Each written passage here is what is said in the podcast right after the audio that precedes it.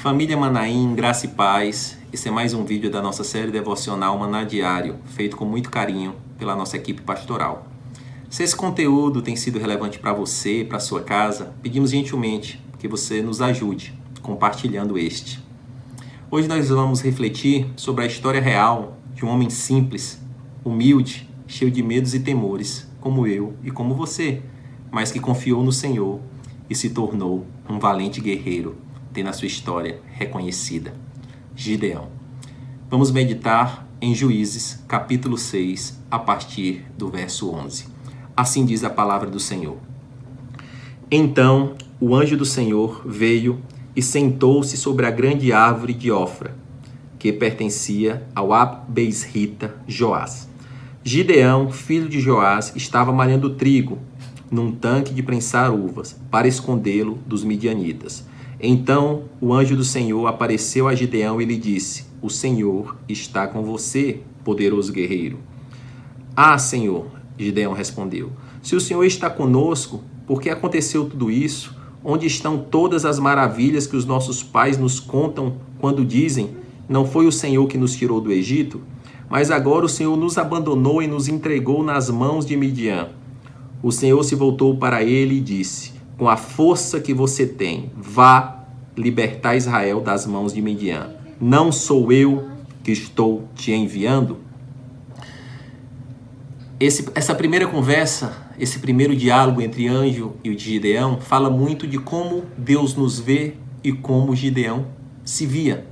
Deus falou: vai, valente guerreiro, nobre guerreiro, e Gideão se via mas eu sou o menor da minha tribo, a minha tribo é a, menor, a minha tribo é a menor de Israel. Em outras palavras, eu sou um simples agricultor. Como assim eu sou um guerreiro? E Gideão ele tenta entrar num diálogo com Deus, questionando: Senhor, por que sofremos? Uma pergunta comum que nós fazemos, inclusive nos dias atuais. Por que você não é o mesmo Deus dos nossos antepassados? E cadê aquelas histórias? Cadê as lembranças daquele Deus que nos livrou do Egito? E o nosso Deus nos ensina que Ele não nos deve satisfação, que Ele não tem que responder às nossas perguntas. Ele apenas responde com uma ordem: Vai e liberta o meu povo. Sou eu que estou te mandando.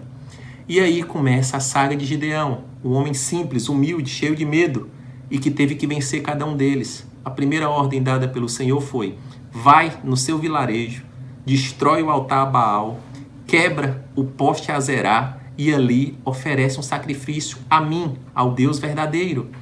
E Gideão, a palavra de Deus foi é bem clara quando fala, ele teve medo e foi à noite, porque se ele fosse de manhã, ele teria represálias de familiares e das pessoas daquele local.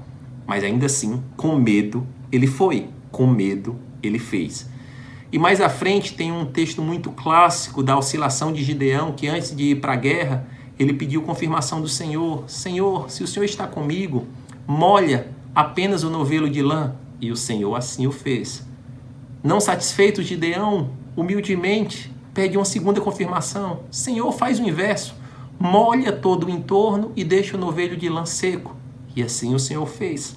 E Gideão teve confiança para seguir em frente. E ali ele parte com 32 mil homens para uma, para uma batalha, e ele vê rapidamente o seu exército cair de 32 mil homens para 10 mil homens para 300 homens, porque o Senhor falou. É preciso que tenha-se poucos recursos, é preciso que se tenha poucos homens para que o meu nome seja glorificado. E ali, com apenas 300 homens, Gideão acampa para a guerra. Mas ainda assim, ele oscila mais uma vez, humano, como eu e você, com medo.